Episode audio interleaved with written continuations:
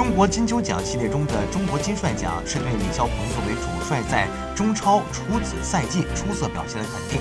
前国足功勋主帅米卢作为颁奖嘉宾给李霄鹏颁奖。颁奖前，李霄鹏遇见了许久不见的米卢。二零零一年十强赛，米卢在首战对阿联酋比赛当中大胆变阵，将之前不显山不露水的李霄鹏排入首发。这个决定也成就了世青赛英雄李霄鹏。